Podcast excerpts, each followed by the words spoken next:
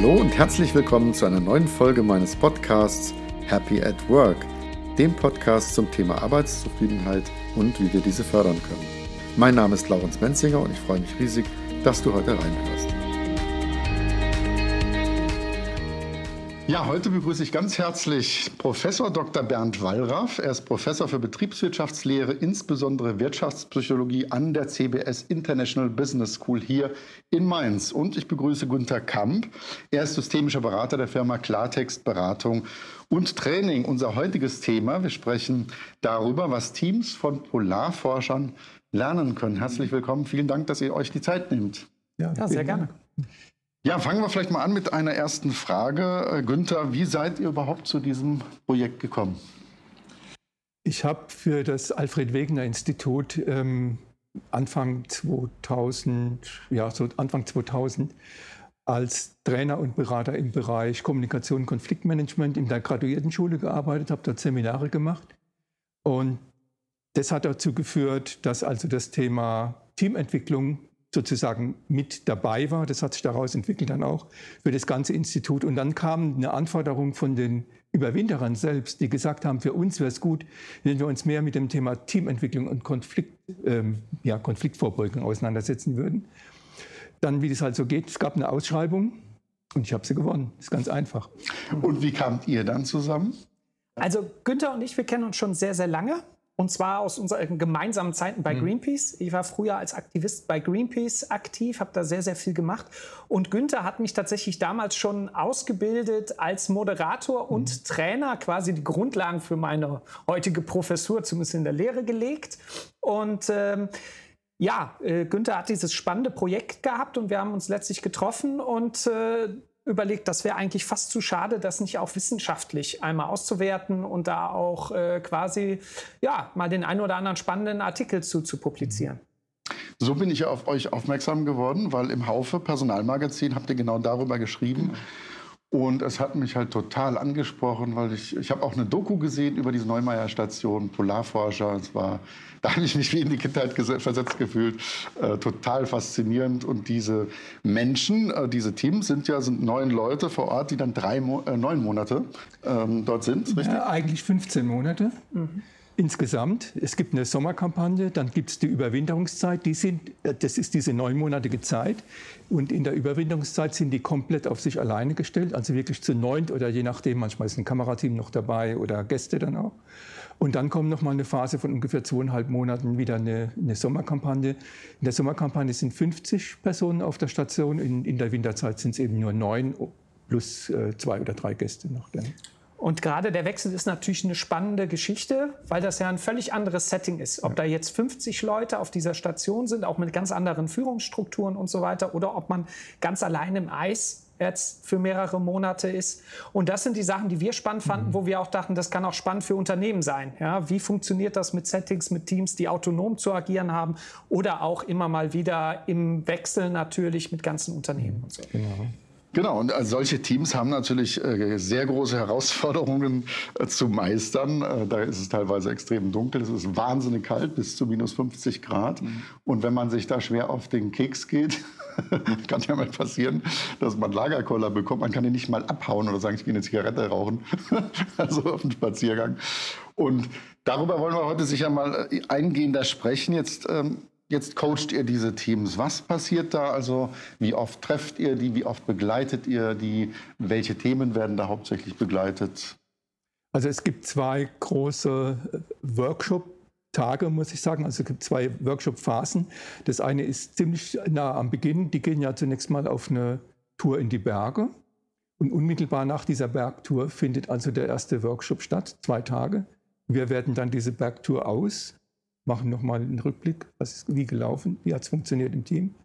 Und das sind so die ersten Themen dann, also ein wesentliches Thema, kommen wir sicher noch drauf, das Thema Erwartungsmanagement und ähm, ja, was heißt das für unsere Zusammenarbeit. Dann gibt es eine Pause, die werden ja in allen möglichen anderen Themen auch noch ausgebildet.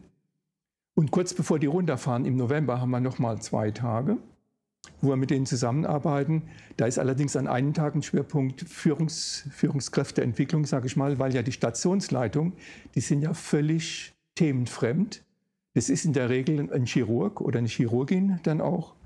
Und die haben halt die Führungserfahrung aus dem Krankenhaus, aber die Führung, die da unten stattfindet, ist ein völlig anderes Thema. Mhm. Ja.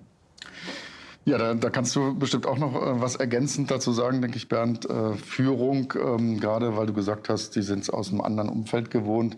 Ähm, Im Krankenhausumfeld ist es teilweise sehr hierarchisch. Funktioniert das mhm. dann überhaupt? Also, was man ganz klar sagen muss, ist natürlich, dass äh, so eine Situation wie in der Antarktis schon sehr, sehr speziell ist und dafür auch Spezialisten braucht. Und wir haben ein hochspezialisiertes Team da. Und äh, äh, das deutet schon an, dass eine Führungskraft natürlich keine klaren Ansagen machen kann, wie die einzelnen Leute ihren Job zu machen haben. Ja? Mhm. Und das ist was, das sehen wir nicht nur in der Antarktis, sondern das sehen wir heute in der Arbeitswelt insgesamt, dass dieses klassische Führungsverständnis von ich weiß, wie es gemacht wird, das erzähle ich dir und du machst es bitte so als mein Mitarbeiter oder meine Mitarbeiterin, wie ich mir das vorstelle, das funktioniert nicht mehr. Ja, dafür ist die Welt viel zu komplex geworden. Und das ist ein Punkt, der natürlich mhm. in der Antarktis eine große Rolle spielt, ja, den wir aber in Unternehmen insgesamt sehen. Ja, also klassische hierarchische Führung funktioniert nicht mehr, wir brauchen neue Formen. Mhm. Was die ja alles schaffen müssen dort äh, sind, das äh, habt ihr in dem Artikel geschrieben, teilweise hat das Team Phasen sehr hoher Belastung, dann ist es wieder auch öde, total langweilig und Routine. Dann ist diese extreme Kälte, extremes Wetter, teilweise auch Stürme, wo man vielleicht nichts, äh, die, die, Hand nicht vor dem äh, Gesicht sieht. Dann sehr, sehr strenge Regeln, heterogene Teams, Diversity. Und wenn wir jetzt da noch mal tiefer drauf eingehen, du hast angerissen schon mal Erwartungsmanagement, kollaborative Teamführung. Ähm, da können wir ja sicher mal tiefer einsteigen, wie ihr dann da arbeitet, um Konflikte zum Beispiel, die ja sehr leicht aufkommen können. Ähm, ich habe mal die Marine beraten. Also so einen Lagerkoller kann man halt einfach schnell bekommen. Mhm. Und dann ist der Konflikt Aus da. geringsten Anlässen. Genau. Und wie arbeitet ihr da? Was, wie, was lehrt ihr dieses Team in dieser Coaching-Phase? Also in, in, in der ersten Phase ist es erstmal wichtig, dass die sich über ihre Motive klar sind. Ja, warum, warum mache ich das überhaupt? Und die sind schon sehr unterschiedlich und da kriegen wir schon das Thema Unterschiedlichkeit mit rein, weil ein Faktor für ein Team, der ein Team stark macht in der Zusammenarbeit, ist ähm, die Akzeptanz und das Umgehen mit Unterschiedlichkeit. Da haben wir ja in der Diversity drin hier dann auch.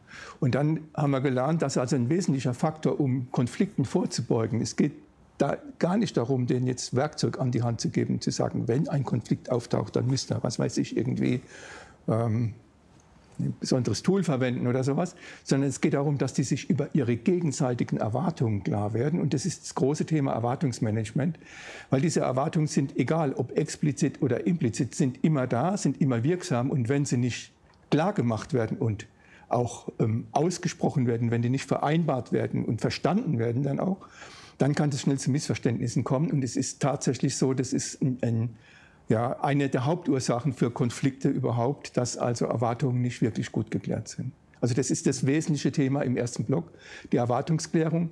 Dazu gehört natürlich dann im Ergebnis im Prinzip sowas wie eine erste Teamkata, kann man sagen, dann auch, ja, wo also so, ich sag mal, erste Regeln, erste Vereinbarungen auch entstehen, äh, wie wollen wir das machen? Die haben da noch keinen Plan, was da auf sie zukommt dann auch. Die leben ja aber schon zusammen in zwei WGs in Bremerhaven in dieser mhm. Zeit und können da schon Erfahrungen machen, wie funktioniert denn unser Zusammenspiel überhaupt. Dann ein weiteres Element ist ja diese kollaborative Teamführung, Bernd. Ähm, es gibt dort vor Ort keine disziplinarischen Führungsinstrumente, nämlich wie man es sonst im Unternehmen vielleicht kennt, sagen, du bist gefeuert beim Trump. Geht einfach nicht. Man muss das miteinander aushalten. Was wird dort vermittelt, das ist ja auch nochmal ein ganz elementarer Punkt. Also was man sagen muss, ist, ähm, dass diese Vorstellung der disziplinarischen Führungsinstrumente, das ist immer das, was ich meinen Studierenden auch als erstes beibringe. Wenn ich mit denen äh, beispielsweise Rollenspiele mache zur Führung, dann sind die immer ganz schnell dabei, oh, wenn das nicht klappt, dann mahne ich dich ab oder ich mhm. feuer dich und so. Und was ich denen vermittle, ist, Leute, wenn ihr an dem Punkt seid, wo ihr zu so einem Instrument greifen wollt, dann ist schon zu spät. Ja, dann ist schon keine Vertrauensbasis mehr da. Dann wird es ganz, ganz schwierig, aus dem Loch zusammen wieder rauszukommen. Ja, das ist natürlich in der Antarktis noch mal viel, viel extremer, weil ich überhaupt gar keine Möglichkeit habe, auseinanderzukommen. Ich kann nicht mal abends nach Hause gehen, äh, mich mit meiner Frau hinsetzen, in Ruhe drüber reden und man sieht sich am nächsten Tag wieder. nicht mal das geht, sondern man wohnt tatsächlich zusammen ja, auf relativ engem Raum. Mhm. Ja. Und ähm, ich glaube, es geht eher darum, tatsächlich weniger zu überlegen, was mache ich, wenn das Kind schon in den Brunnen gefallen mhm. ist, sondern es muss viel, viel stärker darum gehen, von Anfang an zu überlegen, wie komme ich gar nicht erst an diesen Punkt. Ja. Ja, in dem Artikel schreibt er ja auch zum Beispiel, dass es ganz wichtig ist für die Führungskraft, äh, dass sie moderiert äh, und genau was du gerade sagst, äh, die Konflikte gar nicht erst so hochkommen lassen und in Entscheidungsprozesse involvieren. Nicht also so, so, so, Führungsstrukturen, wie man sie von einem Schiff vielleicht mit dem Kapitän kennt, der irgendwie per Order der Mufti sagt, so und so ist es jetzt alle Nord-Nordost 32 Grad und alle haben jetzt auf die Reling zu gehen und das und das, funktioniert ja nicht. Das heißt, ähm, ihr, also das wird doch wohl vermittelt, wenn ich es richtig verstanden habe, ihr sagt, irgendwie involvieren beim Mittagessen, wie auch immer, über das, was zu entscheiden ist. Involvieren über Strukturen, aber vor allen Dingen zu Beginn, also vor allen Dingen, wenn die eigentliche Überwinterungsphase beginnt, also die Isolationsphase, dass dann von Seiten der Leitung, der Stationsleitung, dann nochmal eine stärkere Strukturierung und Moderation gefordert ist. Und im Laufe der Zeit eigentlich dann ähm, dieses Kollaborative stärker in den Vordergrund rückt dann auch. Das heißt aber, die Führungskraft muss in der Lage sein, auch die Expertise der Teammitglieder anzunehmen, zu akzeptieren und auch abzurufen. Spannend ist ja, das ist ja kein neues Modell, das gibt es ja schon ewig lange. Und ein großes Vorbild für das Thema ist ein Shackleton gewesen mit seiner gescheiterten, in Anführungszeichen gescheiterten Expedition, der aber tatsächlich als einziger seine ganze Crew lebend zurückgebracht hat aus der Antarktis.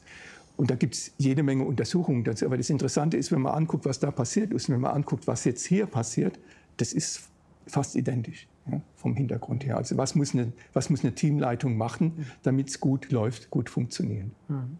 Und das Spannende ist, dass wir das tatsächlich auch in Unternehmen sehen, wenn wir das Thema Digital Leadership haben. Ja, wie, ist eigentlich, wie sieht angemessene Führung im Zeitalter der Digitalisierung aus? Wir hatten ja auch für viele Unternehmen jetzt einen Extremfall quasi mit der Corona-Krise, wo von heute auf morgen etablierte Regelungen, Strukturen und so weiter wirklich ja, von einem Tag auf den anderen über den Haufen geworfen haben. Unternehmen, die niemals Homeoffice gemacht haben, sind auf einmal komplett ins Homeoffice gegangen. Teams mussten zusammen zusammenarbeiten, die es gewohnt waren, in einem Raum zusammenzuarbeiten und so weiter. Auf einmal wurde alles durcheinandergewirbelt und es hat sich schon gezeigt, dass die Unternehmen, die schon ein modernes Führungsverständnis haben, ja, mit einer Vertrauenskultur, wo klar ist, ja, die Verantwortung für die Arbeitsbereiche der einzelnen Mitarbeiter liegt bei den Mitarbeitern und die Führungskraft ist nicht dafür da, den Verantwortung wegzunehmen oder denen zu sagen, du hast das so und so zu machen, sondern die Führungskraft ist dafür da, die Strukturen zu liefern, ja, dass das funktionieren kann, die verschiedenen Mitarbeiter zu koordinieren und eigentlich Dienstleister, dienende mhm. Führung zu betreiben. Das heißt, zu unterstützen, zu fragen, was brauchst du, damit du deinen Job gut machen kannst? Nicht ich sag dir, was du zu machen hast, sondern du sagst mir, was du brauchst, damit dein Job funktioniert. Und das ist ein ganz anderes Rollenverständnis, was man braucht, ne? sowohl in der Antarktis, aber wir sehen es auch in Unternehmen, die jetzt mehr in virtuelle Teams gehen und so weiter, in andere Settings. Das ist natürlich spannend, was du gerade ansprichst. Letztlich äh, auch der Transfer in die übrigen Unternehmen, denn das ist ja eine Spezial- oder Sondersituation. Äh, das finde ich umgekehrt sehr, sehr inspirierend, all diese, diese Geschichten zu hören. Und daraus kann man natürlich ganz viel ableiten. Und was du gerade angesprochen hast, Corona, ähm, es führt ganz viele Unternehmen vor genau diese Herausforderungen. Und Frederic Laloux hatte, ist ja sicher bekannt, dieses schöne Buch Reinventing Organizations geschrieben. Und in diese Richtung, ich habe erst diese Woche die Marion King, die Gründerin und Geschäftsführerin von Les Enfants Terribles, die das neue gute Arbeiten promotet. Da gibt es natürlich ganz viele Überschneidungen und ein ganz anderer Führungsstil, den du gerade ansprichst, äh, den es heute braucht. Da gibt es natürlich noch jede Menge. Äh, die vielleicht noch nach, Alt, äh, nach Gutsherrenart führen. Und das wäre natürlich komplett fehl am Platz. Wird. Dann wird es richtig Stress und, und Krach geben. Dann sprecht ihr ja eine, über ein weiteres Element, was ihr dort schult äh, in den Trainings, äh, Strukturen und Regeln. Mhm. Was hat es damit auf sich? Naja, Strukturen sind sozusagen die Klammer, die das ganze Ding zusammenhalten. Die Strukturen geben Orientierung und geben Sicherheit. Und ähm, im Grunde verständigen sich die Teams auf so eine minimale Strukturbasis dann auch. Also die entwickeln ihre Strukturen selbst. Das machen die aber meistens erst, wenn die da unten sind, weil die vorher keine Vorstellung haben, was sie brauchen. Die minimalste Struktur ist, dass man einmal am Tag zusammen eine gemeinsame Mahlzeit eingibt. Das ist übrigens eine Empfehlung, die auch die NASA ihren Crews gibt. Ja? Also auch da gibt es Erfahrungswerte, was das Thema angeht. Dazu gehört auch, habe ich gelesen, auch Kloputzen, dann Teamkater, Respekt, ja, Rücksicht, ja. Privatsphäre, Konflikte ansprechen. Ähm. Na, was, was du ansprichst, das ist die Fähigkeit, auch mal Situationen umzudeuten. Ja, also ein Reframing sozusagen für bestimmte Situationen, aus denen ich nicht rauskomme, weil ich eben nicht rauskomme da unten dann auch, und dem einen anderen Bedeutungsrahmen zu geben, wie zum Beispiel diese Geschichte mit dem Kloputzen, wo dann irgend so ein, ja, irgendein Mensch aus dem Team die Idee gehabt haben, jetzt mache ich mal laute Musik dazu und dann gucken wir mal, was passiert. Und was ist passiert? Die haben angefangen, ja, ein Event daraus zu machen dann auch. Hm? Mhm. Wenn man jetzt über diese Strukturen und Regeln spricht und äh, regelmäßige Teammeetings, Briefings, Austauschaktivitäten, Klärung, ähm, was kann man denn davon auch auf die Unternehmenswelt heute übertragen? Vielleicht von dem, was, was man dort bei den Polarforschern lernt und an, anwendet? Also da sind natürlich sehr, sehr viele Elemente die äh, genau das äh, widerspiegeln. Wir hatten gerade dieses Thema mit der kollaborativen Teamführung, ja, wo man sagt, äh, funktioniert das? Wenn ich mir Unternehmen anschaue, du hast äh, gerade gesagt, ja, da gibt es gerade eine Explosion an unterschiedlichen Ratgebern, die sagen, Mann, jetzt kommt New Work und die neue Arbeitswelt und jetzt haben wir den großen Kick bekommen. Ich glaube, man darf das nicht naiv sehen. Ja, weil es ist natürlich so, dass viele Unternehmen noch verkrustete Strukturen haben. Ja, und dass auch viele Führungskräfte noch ein sehr, sehr traditionelles Bild von Führung haben. Und das haben die wegen sechs Monaten oder drei Monate Lockdown, die wir hatten und jetzt mittlerweile sechs Monate Corona, die sich vielleicht noch mal ein halbes Jahr mehr oder minder stark ziehen, nicht aufgegeben, ja? sondern die kommen dahin zurück. Jetzt ist äh, der Punkt, wo man sieht, Mann, ja, ähm, äh, wir sagen unseren äh, Studierenden beispielsweise, oh, guck, das ist die schöne neue Welt. Und jetzt kommen die ins Unternehmen und sagen, hey, das haben wir aber alles anders gelernt. Ja? Da gibt es doch schon ganz andere Sachen. Und da haben wir diesen Punkt, den wir da auch hatten, Erwartungsmanagement. Mhm. Ja? Das ist was, wo ich auch sehr vorsichtig bin. Natürlich kommen die jungen Leute mittlerweile ins Unternehmen mit ganz, ganz anderen Erwartungen als die wirklichen Strukturen, die da sind und die Geschwindigkeit. Und das ist, glaube ich, das, was gerade ganz, ganz spannend ist, die Geschwindigkeit, mit der sich Dinge verändern. Das Umfeld sich verändert ja, die gehen viele Unternehmen nicht mit. Und dann kommen neue Leute rein, vor allem junge Leute rein, haben ganz andere Vorstellungen. Und dann sind wir genau in diesen Konflikten, wenn Erwartungsmanagement nicht ordentlich betrieben worden ist. Und da muss man gucken, dass man auf eine gemeinsame Ebene kommt, sich gemeinsam Strukturen, Regeln gibt. Und das ist ein Punkt, den haben wir in der Antarktis, aber auch im Unternehmen. Das mache ich nicht einmal am Anfang hm. und dann ist das erledigt, sondern das muss immer wieder passieren. Ja, und diese Phasen haben wir in der Antarktis dass es eine Anfangsphase gibt, da braucht es noch mehr Struktur, braucht es mehr Führung. Ja? Dann gibt es eine Phase, wo die Leute relativ ja, autonom arbeiten. Ja, dann gibt es vielleicht Phasen, wo das alles zu sehr zerfasert mhm. und man sagt, jetzt muss ich die wieder zusammenholen. All diese Phasen habe ich natürlich im Unternehmen auch. Würdest du denn empfehlen, also denen, die jetzt zuhören, dass es Sinn macht, dass sich äh, Teams oder Bereiche immer wieder zum Thema Erwartungen, welche Erwartungen haben wir, das sind vielleicht ganz neue Mitarbeiter, jüngere Mitarbeiter, solche, die schon vielleicht 10, 20 Jahre dabei sind, mhm. Das zu tun. Und dann wäre ja die nächste Frage, funktioniert das überhaupt teamweise, bereichsweise oder äh, sollte man das auch auf ganzer Unternehmensebene mal machen? Also wie kriegt man diese Erwartungen dass das Sinn macht, leuchtet sofort ein. Jetzt ist aber nur die spannende Frage, auf welchen Ebenen und wie, wie bringe ich die dann wieder zusammen, auch die ganzen Ergebnisse. Also das wäre jetzt auch mal noch spannend als kleiner Transfer. Genau. Also äh, bei uns hier an der CBS International Business School legen wir sehr viel Wert darauf, dass wir einen starken Praxisbezug haben. Das heißt, alle Professoren und Dozenten bei uns sind nicht nur hier fest angestellt, ja, sondern kommen auch aus der Wirtschaft. Zum Teil wie ich, ne, der als Professor hauptberuflich hier ist, aber trotzdem noch Unternehmen nebenher berät. Oder wir haben Praktiker wie Günther, der im Wesentlichen als Berater unterwegs ist, aber auch bei uns jetzt mal einen Kurs gibt im Semester. Ja. Und ähm, dabei geht es darum, immer wieder zu schauen, ähm, ja, was sind eigentlich die wesentlichen Punkte, die ich übertragen kann ja, aus der Wirtschaft. Jetzt hast du gesagt, wir haben mehrere Ebenen. Ja, wenn ich als Berater unterwegs bin in Unternehmen, dann stelle ich fest, ja, also erstmal ist natürlich wichtig, dass das Kernteam untereinander mhm. weiß, wie sie zusammenarbeiten. Das ist klar, das ist das, was wir mit klassischem Erwartungsmanagement meinen.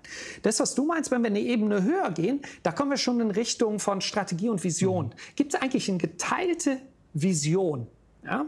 Und daher sieht man schon in vielen Unternehmen, dass das nicht unbedingt der Fall mhm. ist. Ich habe da zwei schöne Beispiele. Das eine Beispiel, das kennen Günther und ich sehr gut, das ist Greenpeace. Wenn ich zu Greenpeace komme und ich treffe einen Praktikanten, der seit zwei Wochen da ist, bei Greenpeace auf dem Gang, und ich frage den, was sind eigentlich die Ziele von Greenpeace? Dann sagt er mir, ja, die Ziele von Greenpeace, Schutz der Umwelt und im Wesentlichen sind wir gerade dran, bei dem und dem Unternehmen, das eine Umweltsau ist, ja, genau den und den Punkt anzugehen, damit die das und das ändern. Das kann der mir genau sagen. Und bis Ende des Jahres wollen wir ein Commitment von dem Unternehmen, dass das das hat. Ja? Und dann sagt man, okay, ne, bei denen offensichtlich jeder, vom Praktikanten bis zum Geschäftsführer, hat genau im Kopf, in welchen Bereichen wollen die jetzt was bewegen. Offensichtlich kann ich damit dann auch sehr, sehr gut in die Zukunft gehen.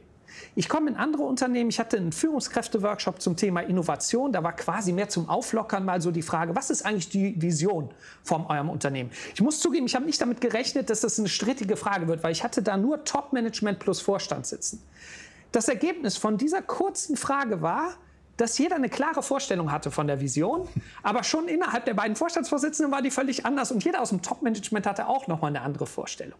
Und das ist natürlich dann schon schwierig, ja, wenn ich als Mitarbeiter in so einem Unternehmen arbeite und sage, an welchem Strang ziehen wir denn jetzt? Es gibt ganz viele Stränge, die sind auch schön, waren alles tolle Visionen. Ja? aber eben nicht in eine Richtung. Mhm. Ja? Und das ist also quasi so ein Visionsprozess. Das ist quasi das Erwartungsmanagement auf Unternehmensebene das wir haben. Ja? Ist aber nochmal ein anderer Prozess und nochmal sehr viel komplexer, das dann nachher zusammenzubringen. Würdest du denn sagen, äh, da diese Frage stellt sich mir jetzt doch nochmal, weil es ein spannendes Thema ist, dass sowas essentiell ist für den Erfolg einer Mission oder eines Unternehmens? Genau diese zwei Fragen, Erwartungsmanagement und Ausarbeiten einer geteilten, gemeinsam getragenen Vision? Jetzt, äh, jetzt möchtest du bestimmt hören, dass ich sage, eine Vision ist gut, habe ich ja gerade auch schon, ist gut, wenn man weiß, wo es hingeht. Kann sein, kann aber auch anders sein. Also wir müssen ja sehen, wir haben ja eben über kollaborative Führung gesprochen. Wenn ich jetzt in einem sehr diversifizierten, also sehr breit aufgestellten Feld unterwegs bin und ich habe Mitarbeiter, die einen guten Job machen und dafür sorgen, ich sag mal, dass auf der Blumenwiese viele schöne Blumen wachsen, Warum soll ich mit der Sense da durchgehen und sagen, nee, eure Blumen sind es nicht, wir müssen an dem einen Baum arbeiten? Ja? Also wenn das ein Feld ist, wo wir den einen Baum haben, dann ist das gut. Ja? Wenn wir aber in einem äh, Gebiet unterwegs sind, ich habe beispielsweise ähm, äh, viel zu tun in der Kulturinstitution, am Goethe-Institut habe ich früher gearbeitet. Ja? Das ist einfach ein Feld, wo es darum geht, auch in unterschiedlichsten Ländern Ansatzpunkte zu finden ja, für interkulturellen Austausch da macht es nicht Sinn, eine Strategie von oben auszugeben, sondern da muss man lokal gucken, was ist hier anschlussfähig vor Ort und so weiter. Da brauche ich, ja, da brauche ich meine Blumenwiese. Ja, da brauche ich viele schöne Projekte, die, für die der Boden bereitet wird. Ja, und da wäre das Gemeinsame eher und vom Top-Management das, was gegeben werden muss, eher die Möglichkeit der Support, damit die Mitarbeiter ihre Blumen wachsen lassen können. Und nicht die eine Linie, es muss das sein und alles andere geht nicht. Ja, also das kommt sehr aufs Feld an. Ja, dann kommen wir zum, vielleicht zum vierten Aspekt, den ihr in dem Coaching be behandelt. Ähm, Rituale, Gemeinschaftsgefühle, Kohärenz. Magst du da was zu erzählen, Günther? Na, Rituale sind ja etwas, das nochmal ganz anders verbindet als Struktur, weil Rituale sind meistens etwas, wo man sagt, naja, die haben eine besondere Bedeutung oder da steckt meistens auch das Thema Freude und Spaß dahinter dann auch. Jedenfalls bei den Ritualen, die es da vor Ort gibt. Und das sind Rituale, die zum einen erstmal das Team wieder zusammenbringen dann auch, weil die etwas anderes machen als ihren Job.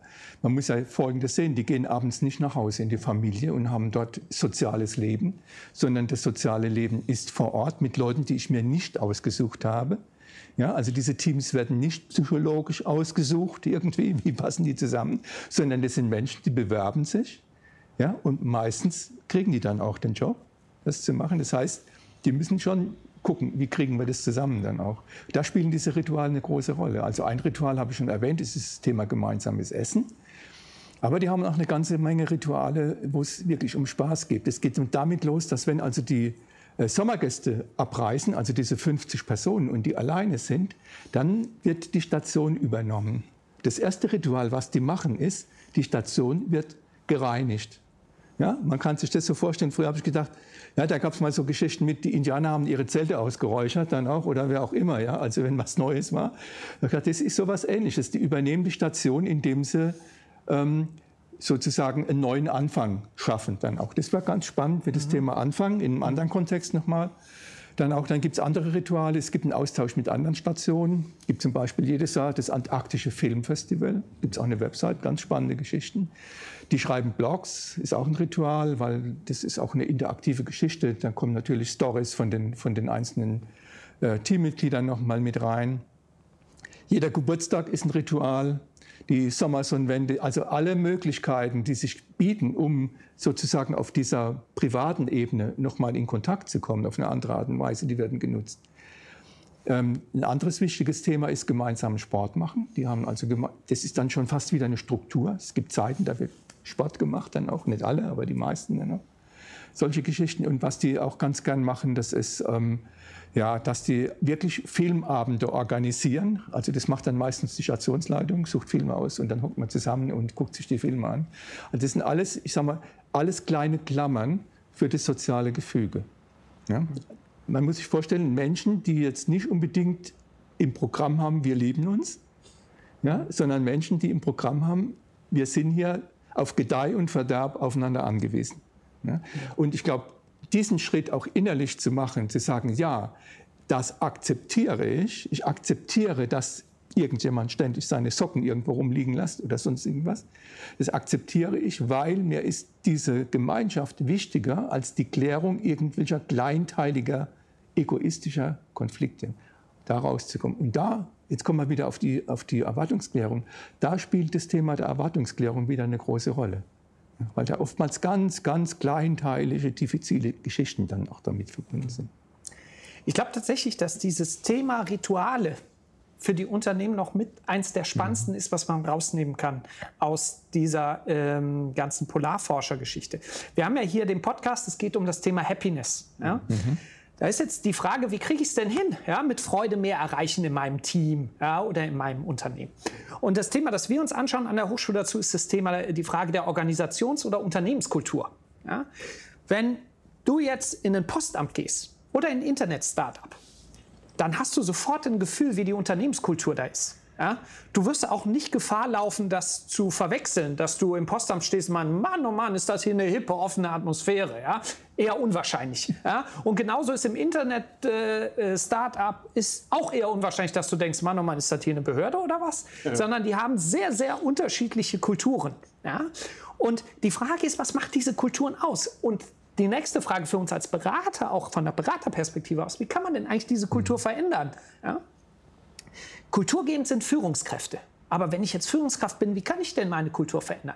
Und Rituale können da ein ganz, ganz wichtiger Schlüssel sein. Ja? Ich frage zum Beispiel mhm. immer, wie ist denn bei euch die Geburtstagsregelung? Wie wird mit Geburtstagen umgegangen bei euch? Ist es so, dass das ignoriert wird, ja, weil ja, Herr Schmitz und Herr Müller arbeiten zusammen und dann gehen die nach Hause? Ja? Oder ist das so, dass das groß gefeiert wird und dann freitags der Sekt getrunken, ja, und mal das andere Extrem? Ich hatte mal einen Chef, der ist hingegangen und hat bei uns im Team zu jedem Geburtstag zu demjenigen ein persönliches Haiku, ein kurzes Gedicht geschrieben. Ja, hat er sich echt viel Arbeit gemacht, hat er sich abends vorher, vor jedem Geburtstag vom Team, und wir hatten ein großes Team, hat er sich eine Stunde Zeit genommen um dieses Gedicht zu schreiben. Ja. ja. und dann hat man gemeinsam gesungen und so. Das ist natürlich kulturprägend und man hat einen ganz anderen Zusammenhang, eine andere Atmosphäre und auch eine andere Grundlage für Spaß gemeinsam im mhm. Team als wenn man nur gemeinsam arbeitet. Ich finde den Wertschätzungsaspekt spannend, der ja. da drin steckt. Ja. Und natürlich, was jetzt, wir haben über das Thema Freude gesprochen, soll ja auch Freude bringen. Und ich frage mich als immer, wenn ich im Unternehmen bin, feiern die eigentlich in irgendeiner Art und Weise Dinge, die gut funktioniert haben? Und ich habe vor ja, ich habe Mitte der 90er Jahre in der kleinen Unternehmensberatung angefangen und da kam so die Idee auf, dass man also Erfolge auch feiern sollte, dann auch so. Das haben wir dann auch in unseren Kursen vermittelt. Ähm, jetzt haben wir 2020, ja, muss ich sagen, das ist schon eine ganze Zeit her. Und wenn ich immer noch habe ich das Gefühl, wenn ich in die Unternehmen komme, das kommt zu kurz. Es wird nicht gefeiert. Ja, wird zu wenig, äh, also so das haben wir gut gemacht. Da wird vielleicht mal auf die Schulter geklopft oder der Chef sagt, oh, am Jahresende ist super. Wir, haben, wir sind auf 125 Prozent mit unserer Ausbeute, fantastisch. Ja. Das reicht nicht aus. Das ist ja ganz spannend, was ihr beide gerade anschneidet. Ähm, so das Thema Vertrauen, was natürlich jetzt bei so einer Polarforschungsstation, das erinnert mich ein bisschen an meine, meine ganz normale Wehrdienstzeit, wenn du so zusammengepfercht bist und du weißt, du musst das jetzt aushalten die nächsten Monate und du kannst dich auch nicht so zurückziehen, das schafft zwangsläufig irgendwo Vertrauen, weil man sich sehr, sehr auf einer tiefen Ebene kennenlernt. Insofern bin ich auch selber persönlich sehr dankbar für diese Zeit ähm, damals, ähm, weil es mich doch einiges gelehrt hat. Ähm, und wenn ihr immer über diese Vertrauen und Rituale sprecht, ähm, würde sich mir direkt die Frage anschließen, also werden wir da ein bisschen kälter? Also mein Eindruck persönlich ist manchmal, wir bleiben halt sehr, sehr äh, geschäftsmännisch und sagen so, aber alles, ich erzähle dir nicht so viel über mein Privates und lass da nicht so viel raus, weil vielleicht sind das Schwächen. Und es gibt heute so eine Frau, die Brené Brown, die sagt, Vulnerability, Verletzlichkeit ist, ist ganz wichtig in der heutigen Zeit. Also einfach mal sich wieder ein bisschen als Mensch zeigen und sagen, das bin ich, ich habe auch die Probleme übrigens äh, und die Freuden.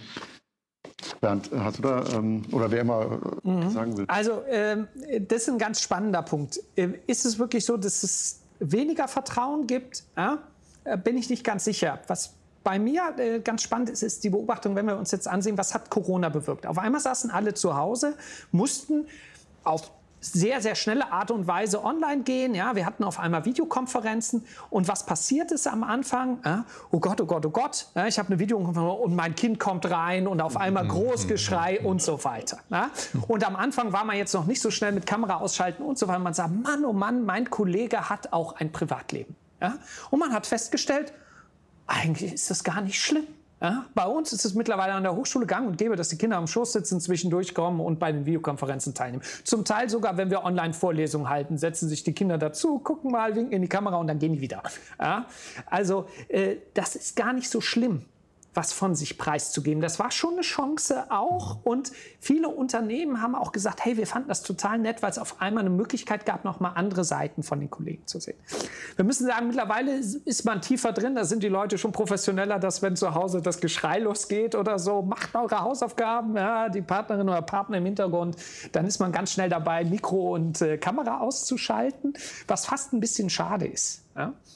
Und ich habe auch festgestellt, es gibt sehr, sehr große Unterschiede in den Unternehmen. Es gibt schon Unternehmen mit sehr, sehr vertrauensvoller Zusammenarbeit und ich glaube, das braucht es mehr in der Zukunft auf Grundlage auch der Tatsache, dass wir nicht mehr so eng aufeinander sitzen, dass ich dem anderen nicht über die Schulter schauen kann, sondern wir eher weiter auseinander sind. Aber es gibt auch Unternehmen, die auch während Corona und immer noch diesen Abstand gewahrt haben. Es gibt zum Beispiel Unternehmen, das strikte Policy, nicht das Video anzumachen bei Videokonferenzen, mhm. weil das ist zu privat. Mhm. Ja? Wo ich sage, das ist total mhm. schade, da geht so viel verloren an mhm. Kommunikation. Das ist so dieses Herr Müller und Herr Meier und ich mache das Video aus. Ja, ist ja schon schlimm genug, dass du meine Stimme von zu Hause aus hörst, aber du darfst schon gar nicht das Bücherregal in meinem Wohnzimmer sehen. Mal abgesehen davon, dass man das ja auch ausblenden könnte. Ja, also das ist schon ich glaube, man muss sehen, dass es eine sehr, sehr große Bandbreite gibt innerhalb der Unternehmen. Ja, und dass wir in Deutschland bei vielen Unternehmen im Mittelstand auch noch sehr altbacken unterwegs sind, mhm. muss man ganz klar sagen. Ja. Und diese Unternehmen, mit denen sind wir ja zum Beispiel auch im Gespräch, die merken aber, sie tun sich schwer, neue äh, junge Leute für sich zu äh, begeistern, die tun sich schwer, Fachkräfte zu bekommen, weil das ist nicht die Zukunft. Von daher würde ich dir nicht zustimmen, ne, dass das wirklich ein Trend ist, weil es nicht funktionieren wird. Ja, weil junge Leute wollen nicht steif als Herr Müller in einem Unternehmen arbeiten. Ja? Gibt keinen von meinen Studierenden, der sagt, nee, ich fände das toll im Anzug mit Krawatte, Herr Müller und Herr Meier und äh, wir machen äh, 9-to-5-Job. Gibt's nicht. Ja? Sondern die jungen Leute wollen eine Vertrauensbasis. Die wollen das, äh, ja, mit Leuten zusammenarbeiten, die sie mögen. Ja? Und denen sie auch vertrauen. Mhm. Das ist deshalb interessant, weil die Menschen, die jetzt in der Antarktis sind, das sind, ist genau diese Generation. Das sind Leute, die sind im Alter zwischen 22, 26, 27. Und eigentlich nur die Stationsleitung, weil das ein erfahrener Arzt sein muss, das sind meistens Leute um die 50 danach. Ein spannendes Thema, weil da haben wir schon mal die Generationen, die hier zusammenfinden müssen dann auch. Und das muss passieren, weil sonst klappt es nicht. Also der Arzt der aus einem ganz anderen Kontext kommt, nämlich Krankenhaus, sehr hierarchisch. Ja? Und nach den Erfahrungen, die ich jetzt gemacht habe mit den Medizinern, mit denen ich zu tun hatte oder was sie so erzählen, nicht unbedingt mit einer tiefen Vertrauensbasis Ebene, dann der Vertrauensbasis dann auch, die jetzt auf so eine, so eine Gruppe von Leuten stoßen, die völlig anders unterwegs sind, so wie Bernd es eben gerade geschildert hat, ganz andere Ansprüche haben dann auch. Und die müssen jetzt zusammenkommen. Das ist wie im Unternehmen, ja, also so mhm. die ältere Generation noch da ist, aber die brauchen jetzt einfach andere, frische, junge Leute mit anderen Ideen, damit das Unternehmen anders weitergeführt werden kann. Was jetzt? Ja, das, auch hier also es ist kein Allheilmittel. Auch die müssen auch wieder klären, wie können wir zusammenarbeiten. Ja? Was sind denn eigentlich, was erwartet eigentlich der Chef von mir, also der, ja, der Stationsleiter? Und was ist denn die Erwartung meines Teams an die Rolle, an die Stationsleitung und an die Person? Beides. Ja? Nicht nur ähm, diese Hülle, ja, Leitung, sondern auch Mensch. Ja? Was ist die Erwartung, die an, an diesen Menschen gerichtet wird, wie er sein soll, ja, wie er umgehen soll mit einem, ja, ob er verletzlich sein soll oder nicht. Und da kommen ganz viele ähm, Dinge zum Vorschein, die auf einer sehr persönlichen Ebene auch da sind. Und wirklich sagt, ähm, ja, äh, wenn man Begriffe dann mal hinterfragt, Empathie, wir wollen Empathie haben und dann weiter in die Tiefe geht, was heißt das eigentlich für die Leute, dann merkt man, da geht es ganz viel um Dinge, die eigentlich teilweise schon sehr in, in Nähe und in familiäre äh, Gedanken auch mit reingehen, familiäre Richtung gehen. Immer. Ja, dahinter steckt natürlich dann auch mal, äh, jetzt überall im Unternehmenskontext sicher, eigentlich in der gesamten Gesellschaft, glaube ich, äh, in unserer Sozialisierung eine gewisse Sorge immer. Ich habe halt einen Status, ich habe ein Image, äh, ich habe vielleicht Sorge vor der Beurteilung und vielleicht negativen Beurteilung. Je mehr ich mich eben öffne, bin ich ja verletzbarer die Brené Brown predigt dann, sagt, wir wollen das, wir haben irgendwie eine Sehnsucht nach, nach Verbindung, Connection und das wird ja geschaffen auf so einer Station. Und eine Frage, die mich da jetzt noch doch interessiert, ist auch die Frage, das, äh, es, es klingt danach, dass da man diese Leute, die auf so eine Station gehen, auch eine Menge Charakterstärke mitbringen müssen. Weil wenn eben Konflikte auftauchen, also Stichwort, was mir gerade in den Sinn kommt, ist natürlich auch Frustrationstoleranz. Also an einem Strang ziehen, und da kann es ein gewaltiges Problem ja machen, wenn eine Person eine sehr geringe Frust oder sofort die, die der, es losknallt und die einfach durchdreht, weil sie genau diese Frustrationstoleranz nicht hat. Was ist da, was denkst du dazu? Also und, und wie, was kann man daraus lernen für Teams? Weil irgendwie braucht man doch so etwas. Also zum einen, das ist ja da unten nicht Friede, Freude, Eierkuchen, sondern die haben auch ihre Konflikte und das, was du gerade geschildert hast, das passiert natürlich auch da unten.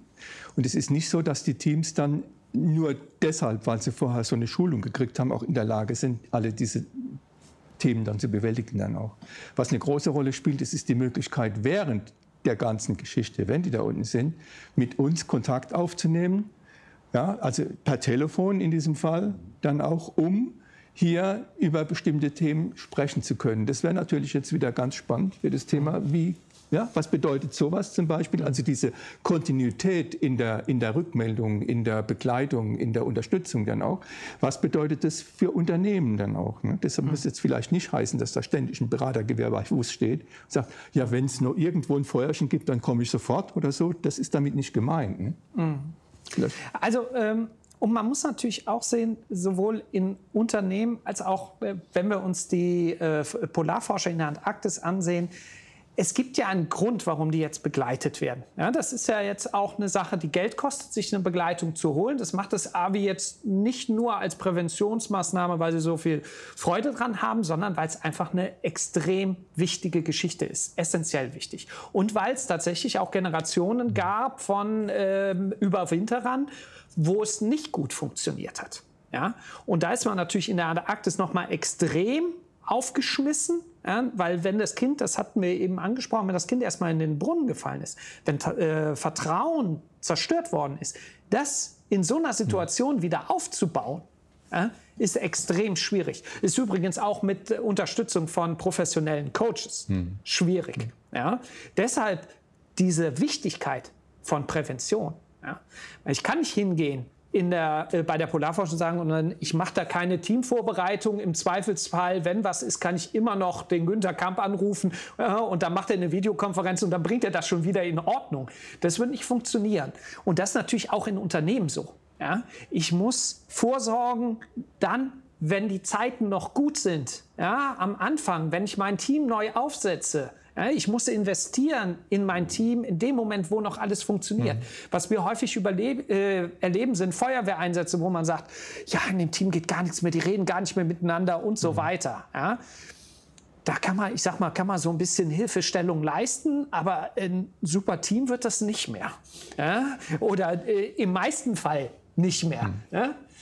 Da finde ich, äh, da kommt mir gerade noch eine schöne Frage in den Sinn. Äh, dass, es gibt ein Stichwort toxischer Mitarbeiter jetzt in den Konzernen oder sonst wo. Das sind dann halt die, die aus was für Gründen auch immer, entweder fühlen sie sich nicht mehr gesehen, wahrgenommen oder irgendwie ihre Stärken können sie sich nicht ausleben, was auch immer. Die können halt tatsächlich, daher der Begriff, wirklich ziemlich viel Gift äh, aussprühen und dann geht, kippt die gesamte Stimmung runter. Was mich jetzt mal daran interessieren würde, jetzt macht ihr das schon, was euch ja sehr auszeichnet, im sechsten Jahr. Gab es mal Situationen, wo sich ein Team konstituiert aus diesen neun Leuten und auch mehr, äh, wo so knallt äh, mit einer Person, wo man sagt, das ist untragbar, es geht nicht? Ja. Sowas kommt vor. Glücklicherweise in der Zwischen, also nicht, nicht oft, das ist eher eine Ausnahme dann auch.